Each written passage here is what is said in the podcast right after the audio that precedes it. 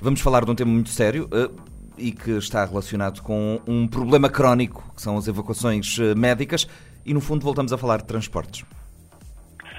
Pois é verdade, eh, Nuno. Muito bom dia, muito bom dia, senhores ouvintes da Rádio Morabeza. Nestas últimas semanas, o país tem vindo a assistir e a ouvir, como numa melodia triste, a novela à volta das condições em que se efetuou a evacuação de um jovem adolescente de 14 anos de idade, gravemente doente, da Ilha Brava para a Ilha do Fogo. Rezam os factos conhecidos que, devido à inexistência no momento da evacuação de um barco em condições na Ilha Brava para se fazer a evacuação, esta teve de ser efetuada de forma precária num bote de pesca, o qual, por azar, acabou por se avariar a meio do percurso, obrigando ao retorno ao ponto de partida e a substituição da precária embarcação por outra igualmente precária. Após a travessia nessas improváveis condições, o jovem deu entrada no Hospital Regional do Fogo, onde acabaria por falecer poucos minutos depois. Esse facto divulgado na comunicação social e nas redes sociais acabou por gerar grande, gerar grande comoção, com a família a acusar as autoridades sanitárias do país de negligência na realização dessa evacuação, pelas precárias condições em que foi feita, argumentando que o óbito seria consequência destas. As autoridades sanitárias nacionais, em particular o delegado de saúde da Brava, reagiram na comunicação social, alegando que a evacuação foi efetuada nas melhores condições disponíveis no momento e que, no fundo, a condição de saúde do evacuado era tão grave que teria morrido em qualquer situação. O Ministério da Saúde anunciou em um comunicado que, tendo sido realizado no Hospital Agostinho Neto um exame ao sangue recolhido no paciente, foi confirmada uma situação de leucemia aguda que, segundo o relatório, seria fatal. Mais alegou que a Delegacia de Saúde da Brava tudo fez com os meios que se encontravam disponíveis para a transferência ao Hospital Regional do Fogo, com urgência que o caso requeria, tendo sido o paciente acompanhado por um médico e um enfermeiro. Os familiares, como é óbvio e humanamente compreensível, estão em profunda dor e absolutamente revoltados com essa situação. As autoridades locais voltam a exigir a dotação da ilha de condições para assistência à população da mesma em situações do tipo de forma digna e eficaz, passando pela disponibilização e permanência de um navio em boas condições para se fazer a ligação com a vizinha Ilha do Fogo, de que depende, na maioria das situações, numa ligação umbilical que talvez só tenha paralelo nas ilhas de Santo Antão e São Vicente. O governo, entretanto, na voz do primeiro-ministro, veio anunciar o destacamento de uma unidade naval da Guarda Costeira e uma guarnição de fuzileiros na Ilha Brava para obviar as situações do género que possam acontecer.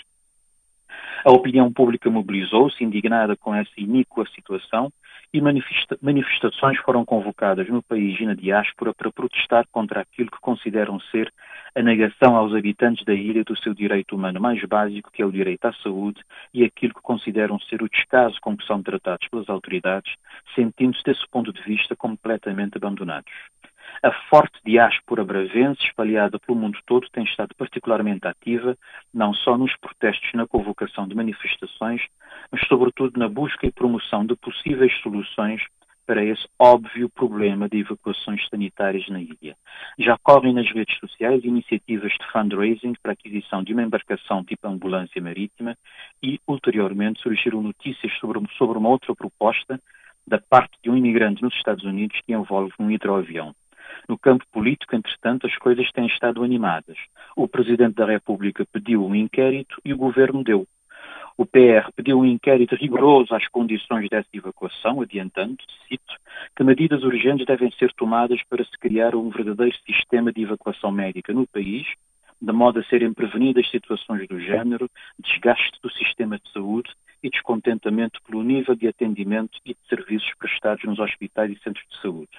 O Governo, solícito e pressuroso, apressou-se a responder, constituindo uma comissão de inquérito cujo objetivo é, segundo a página oficial do Governo, garantir o cabal esclarecimento de todos os factos relativos a esse acontecimento face à gravidade das insinuações que têm sido feitas. Ou seja, determina-se um inquérito para esclarecer como e porquê se fez a evacuação de um paciente grave de uma ilha para outra num bote de pesca. Porque, como é evidente, não se sabe porquê. Como é evidente, não se sabe que um dos maiores falhanços, se não o maior falhanço deste país em 47 anos de independência, é a incapacidade de pôr de pé um sistema coerente, eficaz, estrategicamente concebido e planeado de proteção civil que assegura as evacuações sanitárias interilhas, condenando as populações das ilhas mais periféricas a uma existência precária, com o crédito em permanência na boca, sempre que ocorram situações de emergência médica que esgotem os recursos locais. Um país arquipelágico com nove ilhas habitadas e recursos limitados que impedem a construção de hospitais full service em todas as ilhas teria obrigatoriamente que investir, desde a primeira hora, num sistema de proteção civil que permitisse que qualquer cidadão, independentemente de onde viver, possa ser transportado em segurança e nas melhores condições para o centro de recursos de saúde mais próximo, seja de barco, avião ou helicóptero.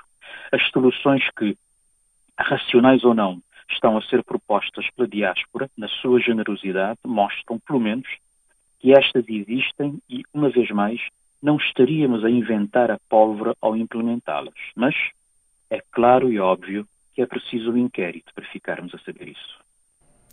Armino Lucas, muito obrigado. E no fundo, a tua crónica resume-se a esta ideia. O Estado tem a obrigação de garantir a dignidade do cidadão na saúde, na doença e até na hora da sua morte.